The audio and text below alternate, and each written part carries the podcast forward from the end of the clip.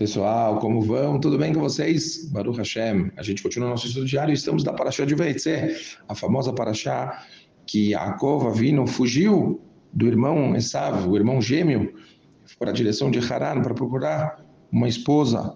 Então, mas ele fugiu para escapar pela vida dele e aproveitou indo para Haran, onde a mãe dele direcionou ele, que era o lugar onde ele ia se conseguir se esconder.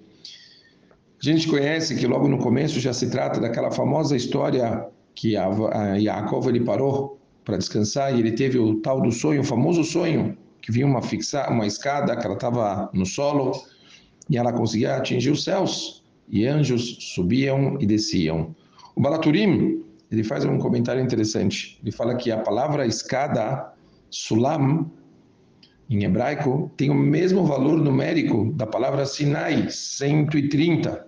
E obviamente a pergunta, o que, que tem a ver escada com Sinai, porque qual que é a ligação da gente falar do sonho de Jacob Avino, de sonhar com uma escada com anjos descendo e subindo, tem a ver com, ou subindo e descendo, desculpa, tem a ver com o Har Sinai. O Rav Moshe Avigdor Amiel, já foi rabino-chefe de Israel, lá para trás, estamos falando, mamash no rabino-chefe de Tel Aviv, perdão, não de Israel, de Tel Aviv, estamos falando aqui de épocas antigas, ele explica uma coisa muito, muito curiosa. Ele fala o seguinte: prestem muita atenção.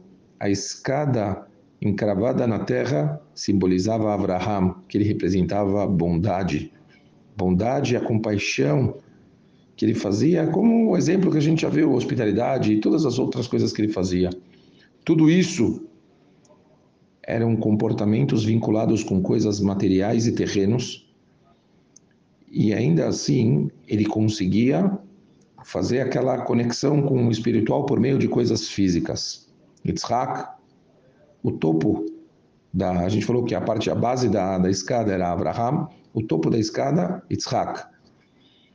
Yitzhak, que deu a vida dele, estava disposto a dar a vida dele por Akadosh Baruch se sacrificar, que a gente chama ele o exemplo de Avodá, serviço espiritual, conexão completa com Akadosh Baruch Hu. Essa é a topa de, o topo da escada. Yaakov Avinu, a gente sabe que fala, Yaakov Avinu é a Torá. Ele é, sim fala a Torá, que ele era Yoshev Ohel, estudava a Torá.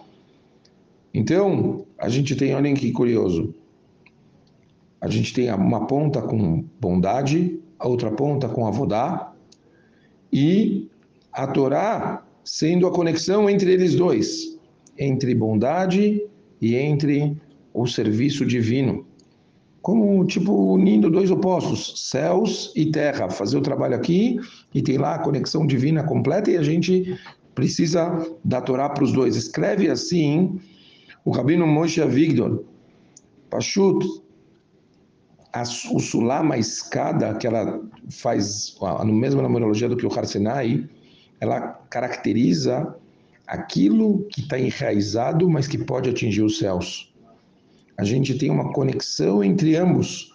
Quando uma pessoa ela pega todas as coisas mais físicas que ela tem e ela consegue conectar isso com espiritualidade e ela consegue fazer com que todos os atos dela sejam vinculados com a Kadosh Baruch Hu, ela conecta isso com o Torá, essa pessoa ela faz com que cada ato e ato ele tenha um nível de espiritualidade assombroso, mesmo coisas mundanas e físicas, se a gente consegue santificar elas, o poderio delas é absurdo. A Torá ela é a conexão entre físico e espiritual.